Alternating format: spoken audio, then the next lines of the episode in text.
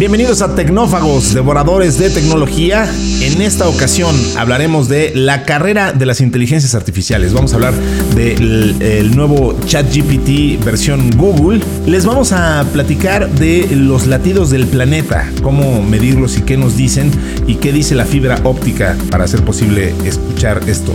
Vamos a hablar de la dark web que está aprovechando los despidos masivos, qué está pasando en los lugares no mapeados del internet eh, con estos nuevos despidos masivos y vamos a contarles qué pasó con la serie, el sitcom que se estaba haciendo con inteligencia artificial, por qué lo banearon y qué podemos esperar de ello. Todo eso y más hoy aquí en Tecnófagos, Devoradores de Tecnología.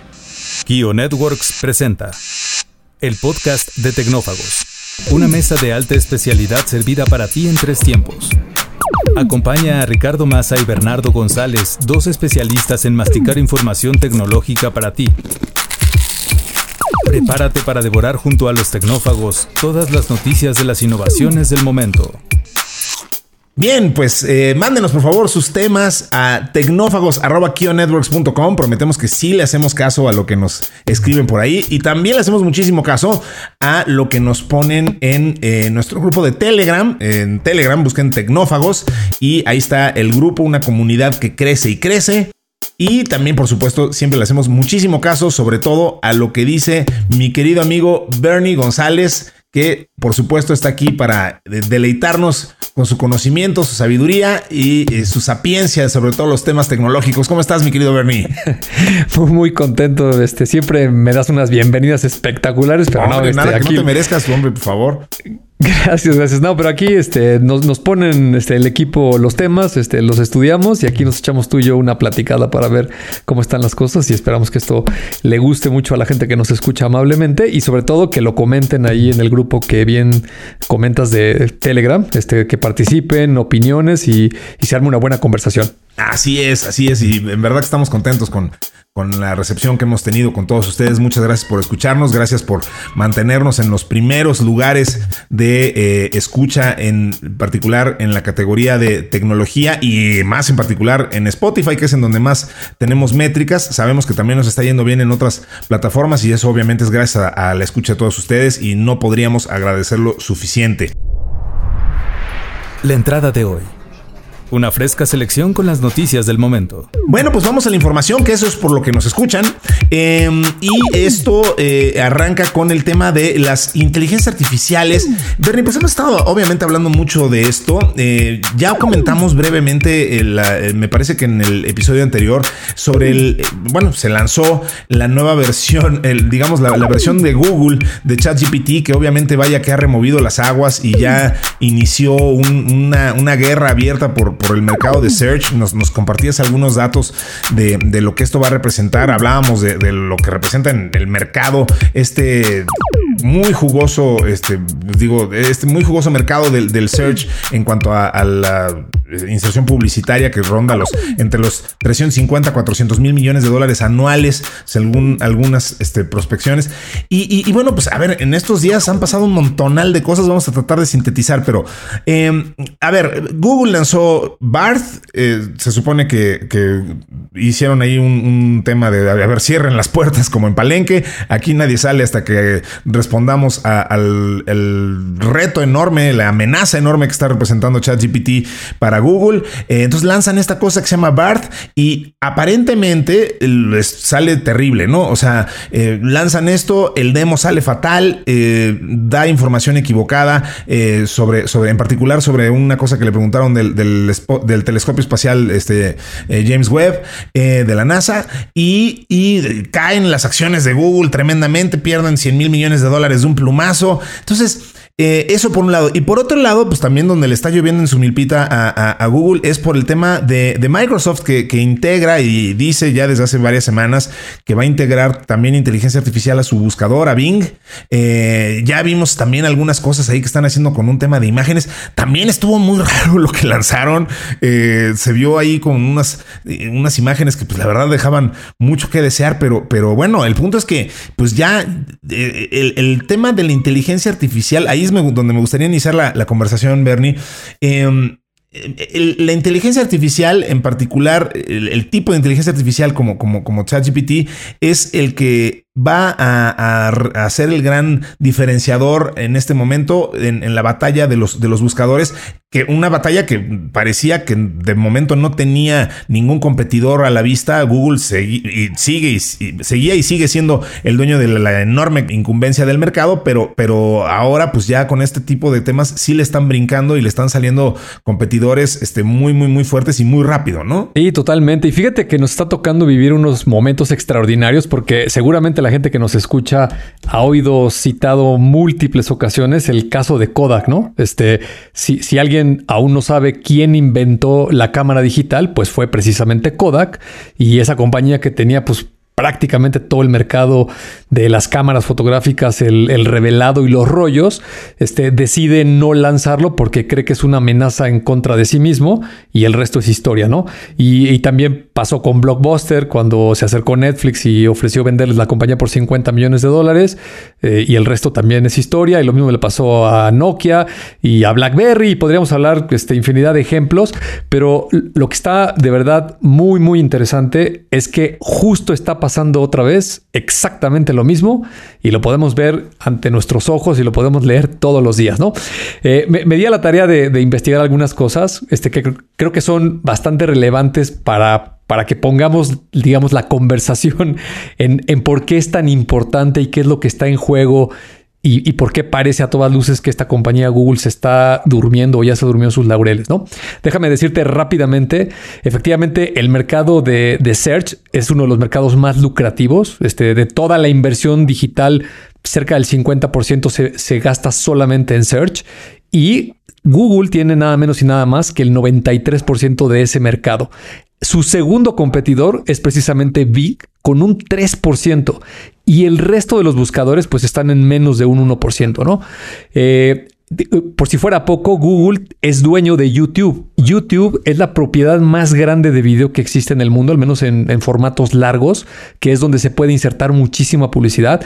El, buscador número uno del mundo en uso es Google y el número dos del mundo es YouTube, ¿no? Como buscador.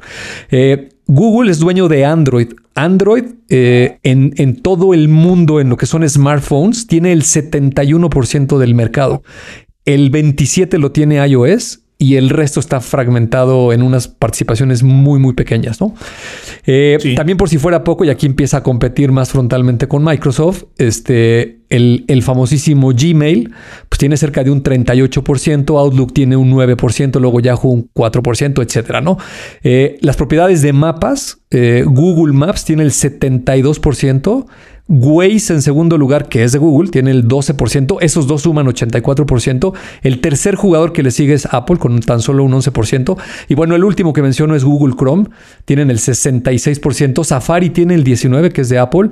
Y Edge, que es de Microsoft, solo tiene el 4%. Entonces, al menos en esta lista que acabo de mencionar, el dominio de Google es pues muy notable, aplastante y hay muchísimo dinero aquí de por medio. Ahora, Microsoft no es una compañía pequeñita. Microsoft tiene un mercado enorme en el negocio de las nubes públicas, tiene un negocio enorme en toda la base instalada de sistemas operativos, tanto en PCs como en servidores, tiene toda la suite de aplicaciones y, varios otros negocios que también obviamente la hacen una compañía muy grande, este, compite en tamaño y valor de mercado muy similar con, con Google y pues las dos están ahí eh, en esta guerra confrontada, ¿no?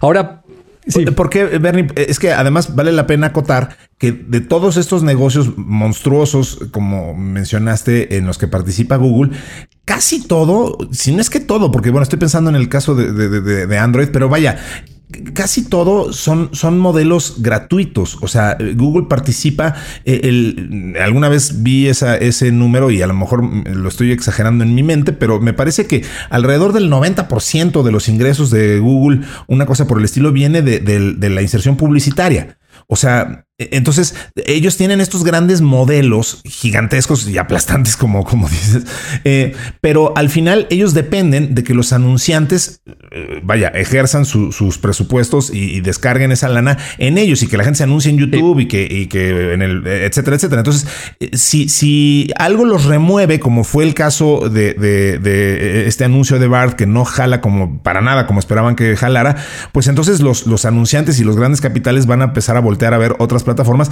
que de alguna manera, bueno, sin el de alguna manera, es exactamente lo que les ha estado pasando, por ejemplo, con TikTok, un fenómeno que también ya hemos estado analizando aquí, ¿no? Sí, totalmente.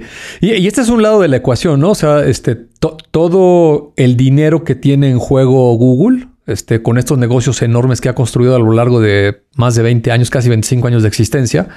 Sí. Eh, y, y, aquí empieza la ironía, ¿no? Este, ¿Quién es la empresa que propone eh, las tecnologías? Este, cuando hablamos de GPT, estamos hablando del General Transformer este, Pre-Train, ¿no? Este, esas tres palabras. Pues el, el, Generative lo propone en 2017 Google. Este, los Transformers los propone Google también en otro paper. Eh, y obviamente Google empieza a ver que pues hay muchas compañías, no solamente OpenAI, que están haciendo uso de esos algoritmos, los están probando y haciendo cosas, y por alguna extraña razón no reacciona, ¿no? Eh, han pasado algunos hitos bien importantes. Aquí en Tecnófagos comentamos el famosísimo caso este del señor Blake Lemoine, que este, hizo una publicación de que un algoritmo de Google bajo esta tecnología de Lambda, Lambda es el acrónimo este del Language Model Dialogue Application, es decir, este, un modelo de lenguaje para desarrollar aplicaciones de, agentes, eh, que era inteligente, ¿no? Porque tuvo una conversación este, pues de temas teológicos este, con, con este chatbot eh, y, se armó ahí una gran noticia, ¿no? Este, a este señor lo corrieron de, Google, este, dijeron que era un exagerado, que eso no era cierto, eh, y unos meses después, pues aparece el caso de Dalí, este, text to, images que se empiezan a generar estas imágenes. Google reacciona y saca un proyecto que se llama Imagen, que compite con, con Dalí. Y luego el 30 de noviembre OpenAI libera ChatGPT y el resto es historia, ¿no? Entonces, eh, evidentemente Google la tiene muy complicada y, todos los días vemos estos indicadores y, por eso empecé diciendo eh, lo que le sucedió a, Blockbuster, lo que le sucedió a Kodak, etcétera. Sí, sí, claro. Porque aquí viene la gran ironía de todo. El señor Sundar Pichard, que es el CEO, de Alphabet y de Google, es el manda más de, todas las propiedades de Google, publicó en un blog que iban a lanzar BART y, hasta, hasta, ayer en la noche que lo revisé, sigue ahí publicado el ejemplo del niño de nueve años con el telescopio James Webb. Y parece de veras, este, ni, ni de startup es ese error, ¿no? O sea, todos sabemos que ChatGPT hay muchas cosas que le preguntas y te las contesta erróneamente. A todos nos ha pasado. Y es de esperar que la tecnología de Google, este, pues funciona con los mismos algoritmos que ellos lanzaron, pues va a tener un comportamiento similar alguien se hubiera tomado tres minutos para leer la respuesta que iban a publicar y que iban a enseñar en una demo. Es lo que es inexplicable. En una demo. además es un demo que publicaron ellos. O sea, exacto. Sí. Sí, sí, sí. Exacto. pero bueno, esa es la parte este, interesante y curiosa de, de, esta guerra, lo que está en juego. Ahora, lo que sí es muy benéfico para nosotros, los consumidores, los usuarios, pues es de que hay competencia. Este, eh, este es un punto de quiebra en la industria. Eh, todas estas tecnologías eh, definitivamente es un antes y un después de, cómo vamos a interactuar con la información, con el Internet. y ya sea Microsoft, Google o algún otro que los rebase por la derecha, lo que sí vamos a ver en los siguientes meses es cómo esto va a ir evolucionando y lo que nos queda a los usuarios de a pie a nosotros, pues es estar muy pendiente de qué está pasando y ponernos a aprender pues todas estas cosas para utilizarlas y sacarles el máximo provecho. Así es, así es. Efectivamente, me, encanta la reflexión porque sí, leí el otro día un tweet que puso un amigo mío. Eh, decía, una inteligencia artificial probablemente no te va a quitar tu trabajo, pero alguien que sepa utilizarla, probablemente sí. El plato fuerte, cocinado a fuego lento durante la semana. Vamos al siguiente tema, Bernie, porque bueno, evidentemente vamos a seguir monitoreando todo lo que esté pasando en estas nuevas guerras de la inteligencia artificial generativa que, verdaderamente es apasionante, pero tenemos también otros temas muy, muy, muy interesantes, incluyendo esto que la verdad yo no había oído hablar de, esto, del DAD. Em, que a ver, eh, los científicos están utilizando la fibra óptica para escuchar los sonidos de la Tierra y dice que en los últimos cinco años la fibra óptica ha empezado a arrojar luz sobre las estridencias sísmicas, las corrientes oceánicas, e incluso el comportamiento de animales. Eh, Andreas Fichtner, eh, geofísico de la Escuela Politécnica Federal de Zúrich, forma parte de un grupo de investigadores que utilizan la fibra óptica para detección acústica distribuida, o DAD por sus siglas en inglés, Bueno, en español también. este DAD utiliza la luz reflejada para detectar desde la actividad sísmica hasta el tráfico en movimiento y determinar dónde se han producido. Una fibra óptica eh, para la detección acústica distribuida suele ser de decenas de kilómetros y se agita o se dobla en respuesta a las perturbaciones del entorno. Eh, los movimientos cambian la señal de luz reflejada y permiten a los investigadores extraer información como la forma en que un terremoto ha doblado un cable en un punto determinado. Me parece fascinante eh, este uso de la, de la fibra óptica. Sí, totalmente. Yo tampoco lo conocía y me puse a leer la nota. Este, ya, ya han hecho, pues no son pruebas, este, ya lo instalaron en, en Islandia. Tiraron un cable de varios cientos de kilómetros eh, y hay otro que también tienen en Groenlandia. Eh, particularmente la nota se refería a gente que está estudiando los movimientos de las capas de hielo. En, este caso en el Polo Norte. Y entonces esos movimientos, esas grietas que, que, se va moviendo el hielo, pues claro, mueven el cable este puede ser un movimiento muy, muy pequeño o, pueden ser en algunas ocasiones de varios centímetros o metros. Y entonces el haz de luz que viaja de un punto a otro por esa fibra óptica sufre una distorsión. Y los científicos lo que están haciendo es medir. La analogía es como un radar, ¿no? Este, mandan una señal, este que es un haz de luz, como un láser. Este rebota en el punto del destino y regresa. Eh, digamos que si regresa exactamente igual eh, que como lo mandaste, pues no ha habido ninguna perturbación del cable ni ninguna vibración. Si se modifica en algo, eh, y, aquí viene el principio del radar, obviamente toman el tiempo de ida y vuelta. Claro. Entonces, donde detectan la distorsión, ven en qué momento el tiempo fue, con eso calculan el punto exacto en, en la distancia de donde ocurrió esa perturbación y eso les permite saber de qué tamaño fue la vibración o el movimiento, ¿no? y sirve para sismos, para movimientos de hielo, este, para volcanes. Por ejemplo, en Islandia lo pusieron con ese propósito, ¿no? Para detectar eh, la actividad volcánica que, muchas veces son vibraciones pues prácticamente imperceptibles para, para, una persona o por otro tipo de dispositivos y este haz de luz es altamente sensible, ¿no? Si lo puede detectar y les puede arrojar luz en cuanto a un, patrón de, de, que está viendo actividad tal vez en una placa este, a mucha profundidad y eso va a detonar a lo mejor en una erupción volcánica o en un terremoto, ¿no? Como, como los que vemos este, que ocurren lamentablemente en algunas ciudades con... Lo que estamos viendo este, en Turquía y en Siria. Desastres, ¿no? Sí. Fíjate que desde mi perspectiva, que como sabes, dista muchísimo de ser de un este, doctorado en astrofísica, una cosa por el estilo, eh, me recordó a, experimentos como los que se hacen en el gran colisionador de hadrones.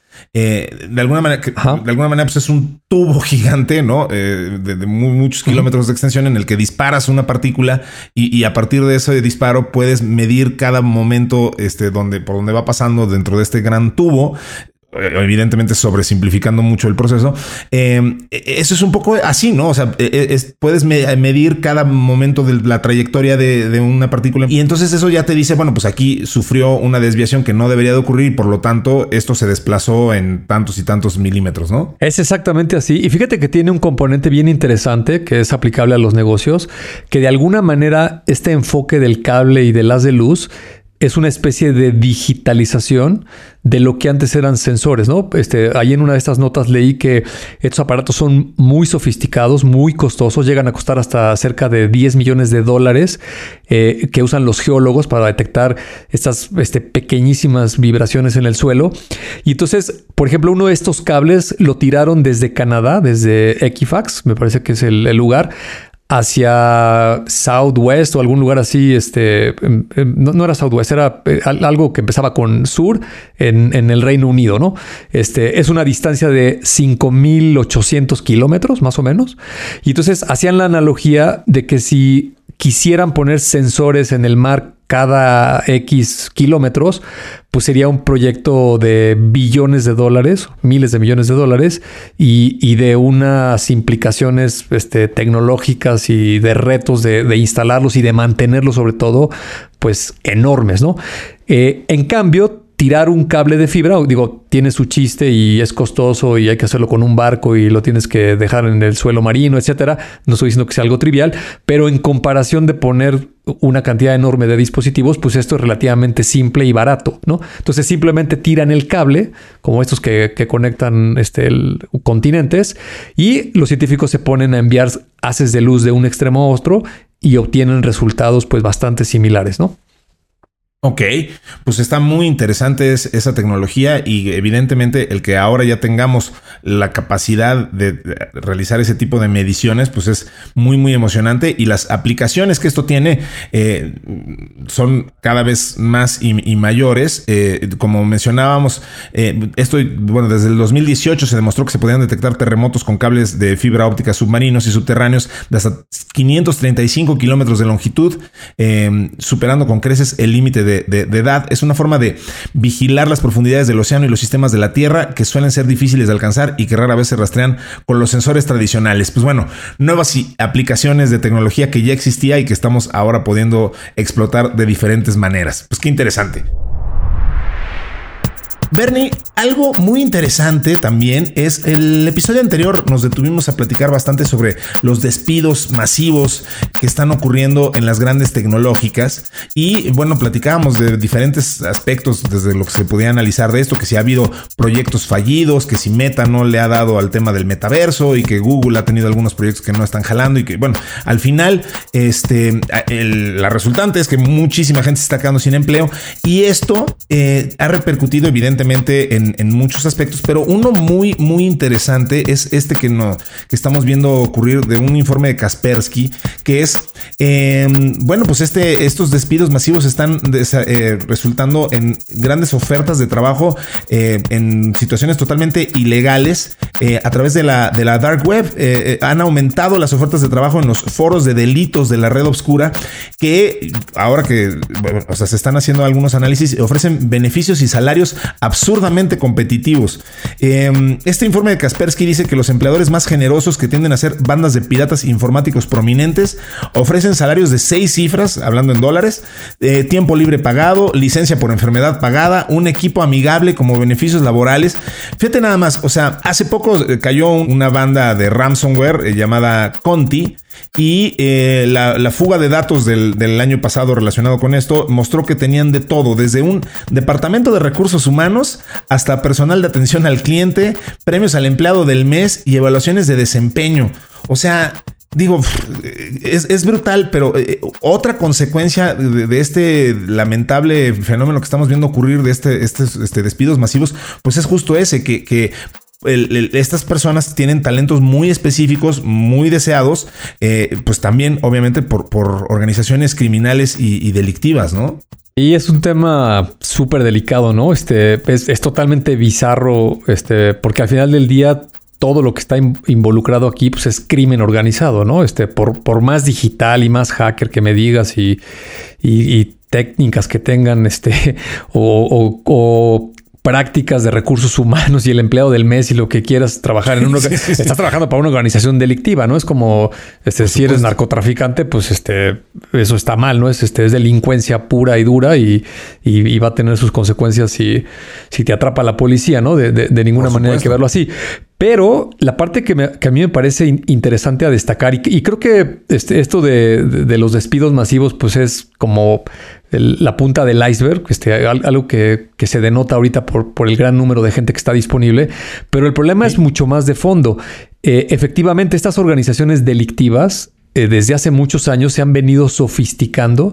Eh, hay phishing as a service, este, a gente a la que le han hecho ransomware, eh, te contacta una persona que este, parece ser muy, parece ser más amable que, que, el tipo este, que te vendió tu seguro de vida o de gastos médicos, te, ¿no? Este, te contestan en un call center. Te contestan en un call center y, están al pendiente de ti, te están hablando porque evidentemente tienen el interés de que les hagas el pago, ¿no?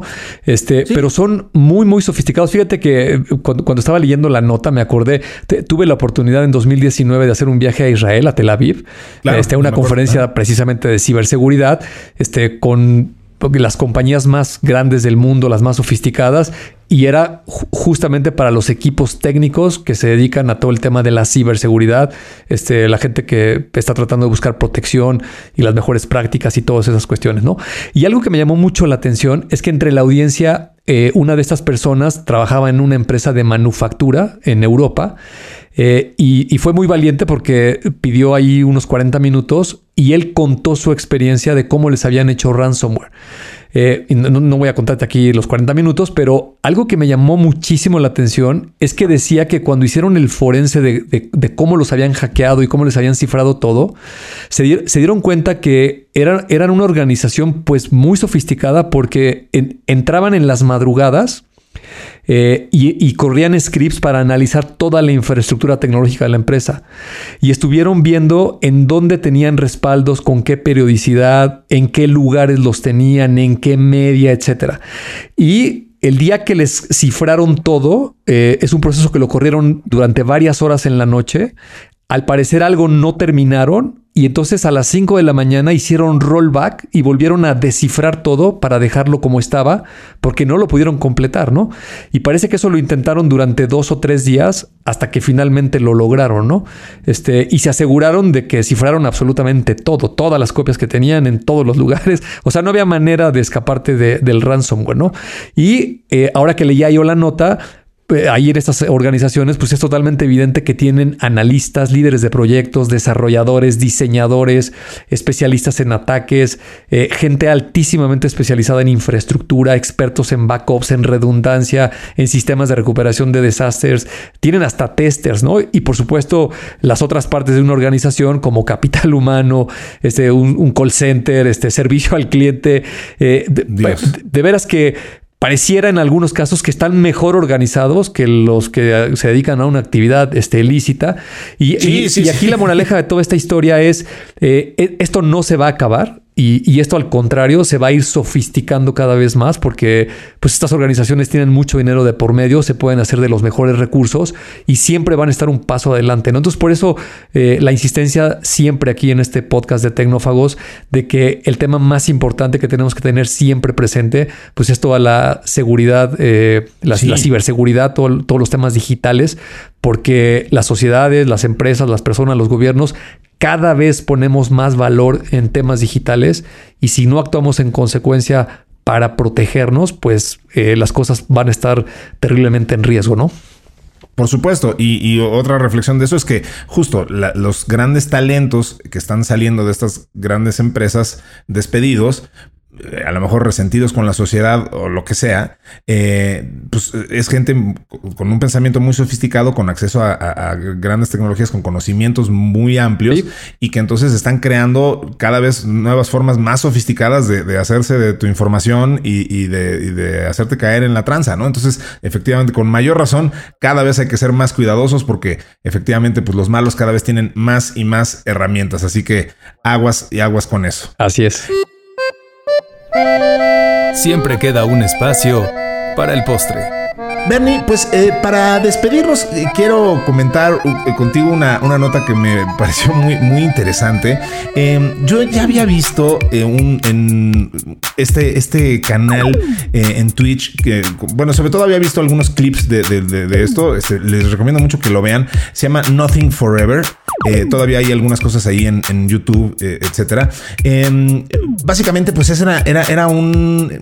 Pues, no sé ni cómo llamarlo, no sé, es una especie de parodia, homenaje, una recreación de, Seinfeld, de, de, este sitcom muy, muy famoso, sobre todo para eh, los, que veían la tele hace, pues, que será unos, unos entre 15, 20 años por ahí para atrás. Así em, quizá uno de los sitcoms más famosos de todos los tiempos, creado por, por Jerry Seinfeld, y, que era muy famosa por ser un, sitcom eh, basado en nada, ¿no? Así, así lo describía, ¿no? Este, este programa no se trata de nada, es, solamente sobre las, las cosas que le pasan en la vida a todo el mundo. Entonces, por eso, basándose en ella, crearon esta especie de, insisto, recreación, homenaje, etcétera, que se llama Nothing Forever, eh, con inteligencia artificial. Eh, eh, lo, pusieron en un canal de Twitch y, bueno, las 24 horas, los 365 días del año, desde el 14 de diciembre de 2022, esto, esto transmitía, pues, los digamos, los escenarios, los diálogos, las situaciones que una inteligencia artificial creaba eh, sobre eh, inspirándose en, este, en este formato. Entonces, pues los personajes típicos, o sea, vaya, Jerry, George, Elaine y Kramer se convirtieron aquí en Larry, Fred, Yvonne y Soltán y, utilizan, o sea, se distingue perfecto, la, o sea, quién es quién, usan las voces que aunque suenan medio ahí robóticas, son las del reparto original y, y estaban desarrollando un monólogo en el que adquieren conciencia de sí mismos y que están en un sitcom. Y, bueno, leer, sobre todo, digo, yo, yo he visto, insisto, un par de videos, pero sobre todo he leído las transcripciones de, los, de, las cosas que dicen y es verdaderamente fascinante eh, el nivel de de conciencia, por llamarlo así, que, tienen los personajes de que están siendo parte de un experimento y, este humor eh, involuntario que logran al, hacer sus aseveraciones y sus discursos medio filosóficos es una verdadera locura. Eh, ahora, desafortunadamente, los, los cancelaron porque, eh, y esta es la parte más interesante de la nota, los, em, los, personajes empezaron a hacer comentarios transfóbicos, lo cual tú ya nos explicabas el otro día, que pues eso tiene que ver con, con el, el sesgo que tiene el algoritmo, pues digo, un poco heredado de quien lo crea, ¿no? Pero, pero el chiste es que, bueno, se, canceló ya esta, este, este, esta serie Nothing Forever, pero es verdaderamente un experimento fascinante y, que sí, sí vale la pena ver y vale la pena también analizar y entender justo por qué eh, caen en este tipo de comentarios, en este caso transfóbicos, pero vaya, digamos, políticamente incorrectos, este, en, en algo que pues en principio no debería de hacerlo, ¿no? Sí, digo, es el tema este que ya comentamos de tienes que ver con qué datos estás entrenando a los algoritmos, porque esto es un tema estadístico, ¿no? Entonces, si Así este, no sé, alguna analogía que se me ocurre es como si los mexicanos hablamos con mucho doble sentido, este, pues entrena a un algoritmo de inteligencia artificial con puros diálogos de mexicanos y, al principio te vas a sorprender, ¿no? Oye, qué bárbara esta inteligencia artificial habla en doble sentido. Pues sí, este es a lo que estadísticamente le da más peso, ¿no? Este, ahí seguramente eh, había ese tipo de información o ese tipo de comentarios este, o no sé si tenía retroalimentación, ¿no? Que la gente que la estaba viendo, por lo que leí en la nota, no, tenía una gran audiencia, pero sí había varios miles de personas que, la seguían, como tú dices, estas de, las 24 horas. Entonces, si la gente comenta y con eso retroalimentan el algoritmo y, los comentarios son en ese sentido, pues el, el diálogo que genera la propia inteligencia artificial, pues va a empezar a hacer ese mismo tipo de comentarios, ¿no? Así es. Así es, es bien interesante. Insisto que yo, yo nunca lo vi en, en, Twitch. La verdad es que, o sea, ni siquiera soy gamer, entonces no, no, no, no paso mucho por ahí, pero, pero sí me pasaron algunos clips de, de Nothing Forever ahí con el monito ilustrado que se parece físicamente ah. a, a, Jerry Seinfeld, etcétera. Y sí vale la pena que lo chequen. Este, vean lo que está haciendo la inteligencia artificial cuando se trata de escribir comedia. Es, es un approach bien interesante, sui generis, eh, y que, pues de nuevo, eh, no deja de sorprendernos la, la, la de inteligencia artificial aplicada a la creación y en, ámbitos que aparentemente todavía no, no iba a impactar o no estábamos listos para que impactara, pero ya lo está haciendo de forma muy, muy, muy contundente. Así es. Muy bien, Bernie, pues se nos acabó el tiempo. Eh, yo quiero agradecerle a Mario Terrés en la edición, a Dalibasti Santiago en la redacción y a Citla Vallarta en la producción. Y por supuesto a ti que eh, hayas estado aquí, me hayas acompañado una vez más, que juntos hayamos hecho este podcast que se llama Tecnófagos Devoradores de Tecnología. Al contrario, gracias por la invitación y esperamos escucharnos en el próximo episodio. Así será. Pues aquí termina entonces este episodio de Tecnófagos, Devoradores de Tecnología. Muchas gracias a todos por su amable escucha.